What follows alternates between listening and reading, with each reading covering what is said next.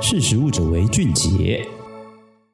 Hello，Hello，Hello，我是实力媒体的采访编辑张语屏。不知道听众朋友有没有看过，在鱼塭上面有太阳能板这样的情景呢？我在今年去屏东的火车上面呢，经过我们台湾常见的鱼塭哦。但当我看到满满一大片的太阳能板的时候，我真的觉得蛮震撼的。虽然以前几次我采访一些学者，有了解到这是我们国家在推动的渔电共生，但当我看到满满都是太阳能板的时候，我对于为什么政府会把再生能源跟渔业绑在一起，除了心情蛮复杂的，我也很想了解，在这几年为什么它这么有争议呢？所以几次跟渔民渔会交流跟请教以后，我决定要提案对渔电共生来做一个专题报道。所以在今年六月，实力媒体的时专栏里面有了“渔温上的电厂”这个题目。虽然采访报道有着时间的压力跟限制，但是为了可以更全面的了解状况，从北到南，我陆续访问了几位渔民。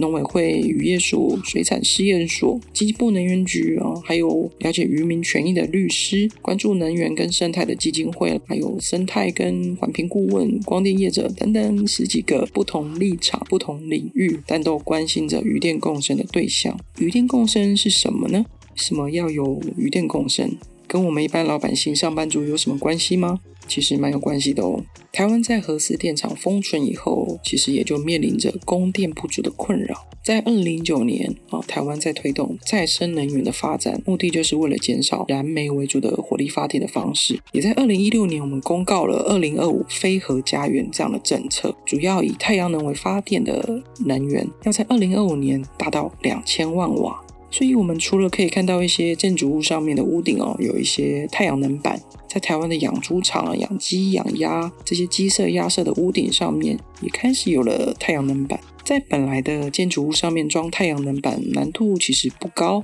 对环境的影响也没有太大的冲击。提到太阳能哦，虽然台湾的天气很热的时候，我们感觉很热，应该是很适合发展太阳能，但主要还是因为我们啊、年平均的日照时间啊、是还蛮平均的，所以更适合来发展太阳能。但要发展太阳能呢，就必须要产生经济规模，也就是说面积要越大越好，太阳能在转化的电力呢才会足够。把转接的线路呢，自架好，卖给台电才有效益。不过台湾地狭人稠。建筑物也难有连续性大面积，所以在农地、鱼塭土地这样日照环境比较平均、那有连续性的土地上面，就成为太阳光电为主的共生模式，就出现了所谓的农电共生跟渔电共生。在所谓的这些共生政策里面，就会牵涉到很多不同的公家机关。那我们台湾人应该很熟悉，说要跨部门来合作，其实难度非常的高。所以为了要保障农业、渔业都要能够运作。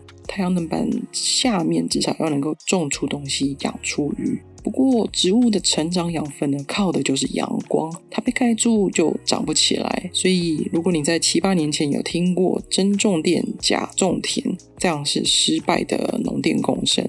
它就是在政策还不是很周全啊，很多农地的地主又急着跟光电业者来签约，结果没有好好的思考，没有好好的规划，就种不出东西，或者是不种东西。工地业者也就这样被勒令停电。像这样的发电方式，其实在其他的国家，大部分都是在温室、网室或者是在室内的一些农业的发展。台湾其实现在也在改成这样子的方式喽。但是养殖渔业呢？大家如果有看过一些比较有争议的报道，会很好奇说，到底鱼电共生能不能养得出鱼啊？只是植物靠行光合作用这样长大，鱼虾贝类。本身它成长并不是来靠阳光来长大的哦，它靠的是吃饲料、稳定的水质、稳定的温度、溶氧度、pH 值。依照不同的物种就有不同的数值，只是适度的阳光对鱼塭里面的水哦会产生一些不一样的藻类，也就是渔民说的水色，对一些对一些贝类啊、虾类这样的成长是绝对有帮助的。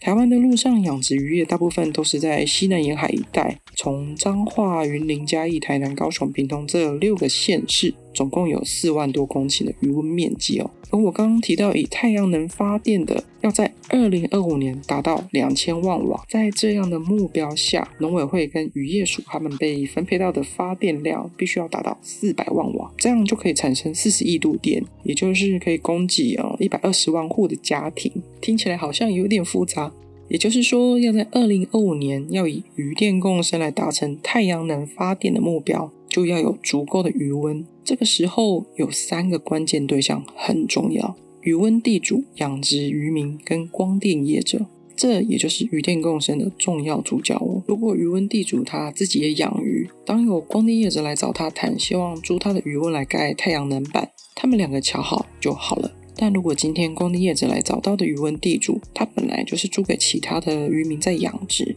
这时候就会发生一些问题，也就是潜在的渔电共生争议。而太阳能板虽然在渔温上面好像可以帮忙遮风挡雨、抵抗炎热的温度，也似乎是我们台湾养殖渔业这十几年来面临困境的一个解方啊，却也有潜在对公共安全跟生态影响的一个风险。就整体的一个状况呢，我整理了五大争议。第一个争议哦，假养鱼真卖店。这句话不是指渔翁不养鱼，而是光电业者如果不了解养殖的需求，就养不了鱼，到最后其实也会卖不了店，而影响了渔获。这样其实也会影响我们一般大众买水产品的价格哦。第二项争议，渔民权益。如果有光电业者为了能够租下渔温来提供渔温地主高额的租金，像是一年四十万以上的费用，如果地主没有养鱼或者是租给渔民，租金是以前的十倍，地主就很有可能转往光电业者和原本的渔民来解约，渔民就很有可能租不到渔温。第三项争议，破坏生态栖地。以往露天渔温可能常常会有水鸟来吃鱼，虽然老一辈的渔民对鸟类蛮头痛的，但是这几年越来越多候鸟来到台湾以后，也成了一种显学哦。不少渔民有一些生态意识，收成的时候呢，会留一些鱼啊虾啊给水鸟来觅食，渐渐的就成为了他们的栖地。而经济部能源局虽然为了这件事情规划了环境与社会经济的检核机制，也就是他们称作环社检核这样的机制，把具有高度生态栖地的一些风险的余温来剔除，光电业者也会避开去申请。但是渔业署在多年以来呢，一直在鼓励渔民呢改建成为室内型的养殖渔温，这样可以避免高温的曝晒、寒流的侵袭造成重大的渔损。但是因为盖成室内啊，钢筋水泥的成本很高，一直很少有渔民会这样再来做。现在如果有光电业者的支持，室内型的养殖加上太阳能板就更容易进行啊，但是室内型的余温却是环设检核没有办法为生态把关的类型，就很有可能破坏到生态栖地。第四项争议，环境公安隐忧。太阳能板它除了接受日照，它也会接收到下雨、鸟大便、灰尘。特别在海风大的地方，尘土应该不少。所以清洗的方式，什么时候洗，这些脏水对鱼温的水质有什么样的影响，都是专业问题需要解决的。但是比较令人担心的呢，是消防安全。如果遇到强风暴雨、大台风，太阳能板能不能承受呢？因为在二零一九年，日本的千叶县有一个水上太阳能发电厂，就因为强台摧毁了太阳能板，在大白天引发了大火。但是因为在白天太阳能持续哦在发电，消防问题就很有难度，对周遭人员都有蛮大的灾害风险。而在台湾的渔村啊、渔温土地、道路设计都非常的窄小，消防车能不能进去又是另外一种问题哦。还有一点就是渔温通常是滞洪池，虽然下大雨的时候会造成渔温的灾损哦，但是也是渔村地区疏洪的一种区域、一种方方式。盖上了太阳能板，是不是就失去了滞洪池这样子的功能呢？第五项争议，准备不足，强行推动。二零二五年距离现在二零二二年大概剩下两年多。从二零二一年经过环设检核申请安装太阳能板的室外型余温呢，在二零二二年今年已经进入了农业农许的一个审核，也就是呢要确认光电业者他提出的规划能不能真的养鱼，在时间和达标的压力之下。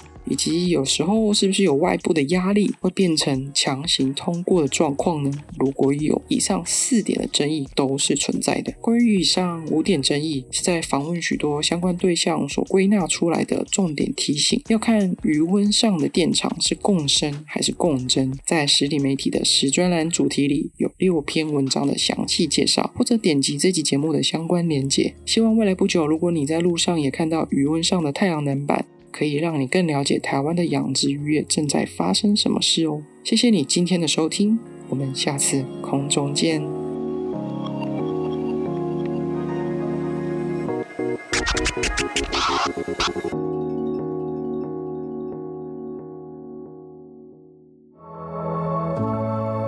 识时务者为俊杰。